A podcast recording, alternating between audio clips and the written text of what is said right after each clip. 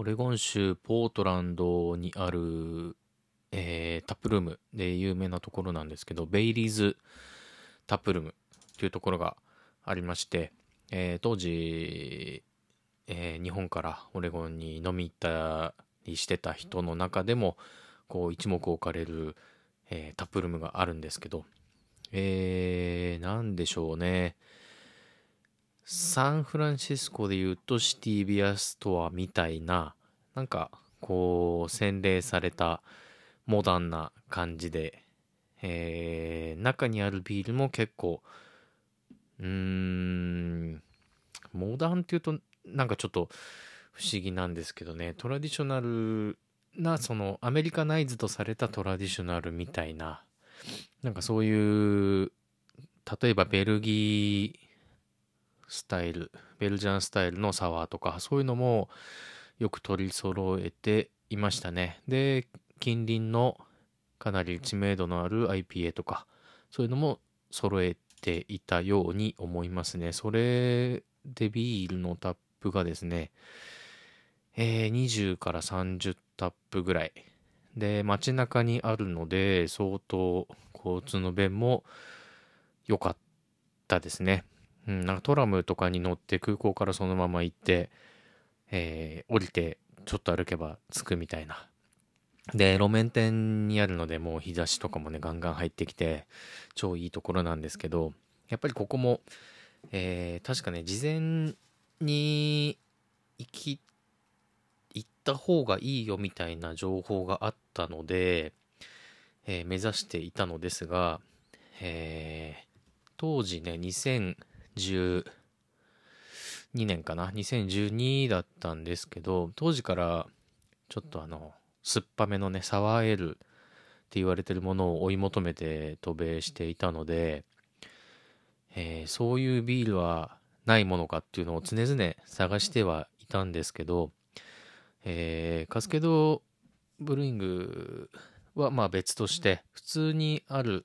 街にあるビール屋とかブルー割りとかっていうのは結構 IPA をしてたりとか、えー、ベルジャンスタイルあっても例えばデュベルトリペルあって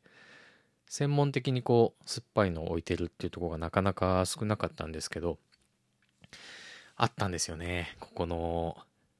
Bailey Taproom Bailey's Taproom に。で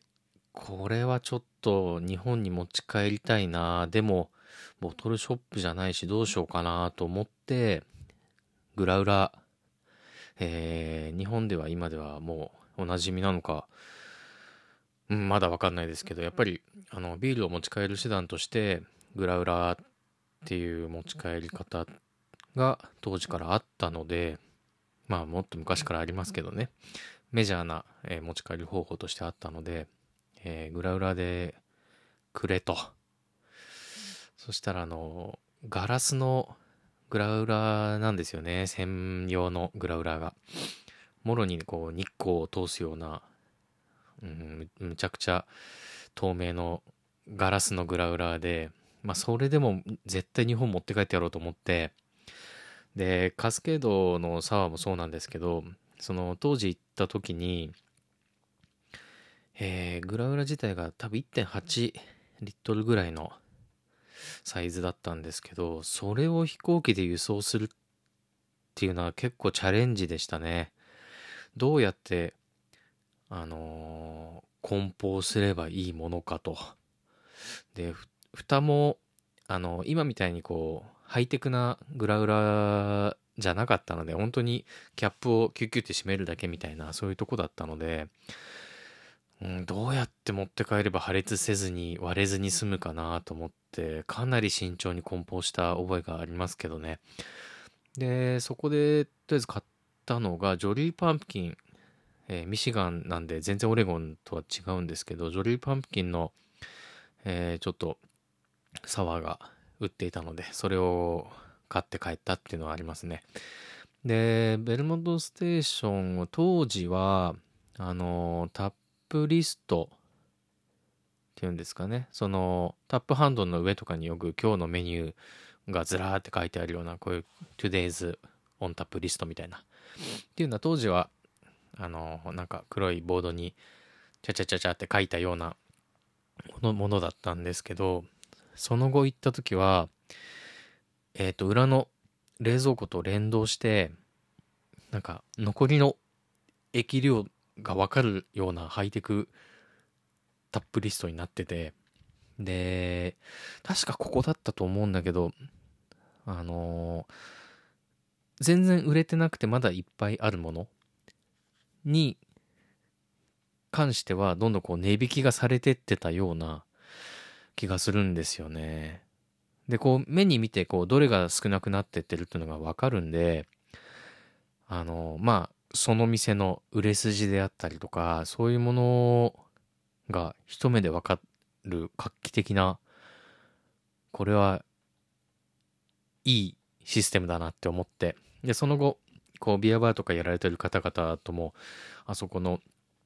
え、ボードシステムすごかったっすね、なんて話して、まあ、いつ日本にもね、そういうシステムが導入されるのかみたいなのをちょっと気にしてた時期はありますけどね。まあでも、よくよく考えてみれば、お店の商売的には結構不利なシステムですよね。人気なものがバレるというか 商売、商売で、あの、商売としてこれを押したいんだけどっていうのが人気がないとか人気があるとかっていうのがすぐバレちゃうみたいな。うん、まあでも客としては最高なシステムだったので、うん、その、なんだろう、残りのね、ケグの残量がわかるボードシステムってのはかなり衝撃は受けましたね。その後の話ですけどね。うん。で、ここまあ最初も言ったようにアクセスがすごく良かったので、ポートランドに行くたびにまあ、フラット、昼市とかで行った方が多分面白いというか、夜多分どうせ人いっぱいいるし、みたいな。うん。で、せっかく、あの、光が当たる店内なんで、お昼の太陽が上がってる時に行くのがいいんじゃないですかね。っていう感じですね。そんな思い出がありますね。あと、まあ、これまた関係ないんですけど、こう、ポートランド市内歩いてた時に、一個、あのー、興味深い、あのー、なんだろうな、ものがありまして、当時2012だったんで、こう、日本の地震があってから、ちょうど1年経ってない時ぐらいに行ったんですよ。だからこう、街を歩いてると、結構サポートジャパンってこういう張り紙っていうのが本当になんか偏僻なところとかにも結構貼ってあってまあね日本とアメリカのつながりというかね皮肉言っちゃうとねなんかアメリカの犬みたいな感じにもねある立ち位置なのかもしれないですけどやっぱこういう日米のねつながりを感じてみたりもしましたね。なんかそんな大変だった時に、まあアメリカなんて何度も言ってたんだとか思い返すとまた感慨深いですけど、うん。まあ、ポートランドの、えー、今、近所に、その、結構、ビル群のある、あの、とこにあったんですよね。そのベイリーズタップルームっていうのが。だから、そこで新しくデカデカと何かやるっていう、うん、ブルワリー関係でね、ビール関係でやるっていうのもなかなか、ないのかもしれないんですけど、まあどうなってるのかなとはすごく気になりますね。後に、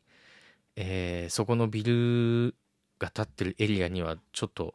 違う要件で後にちょっとお世話になることがあったので、まあそれはそれでまた後の話ということで、まあなんかベイリーズタープルマおすすめです。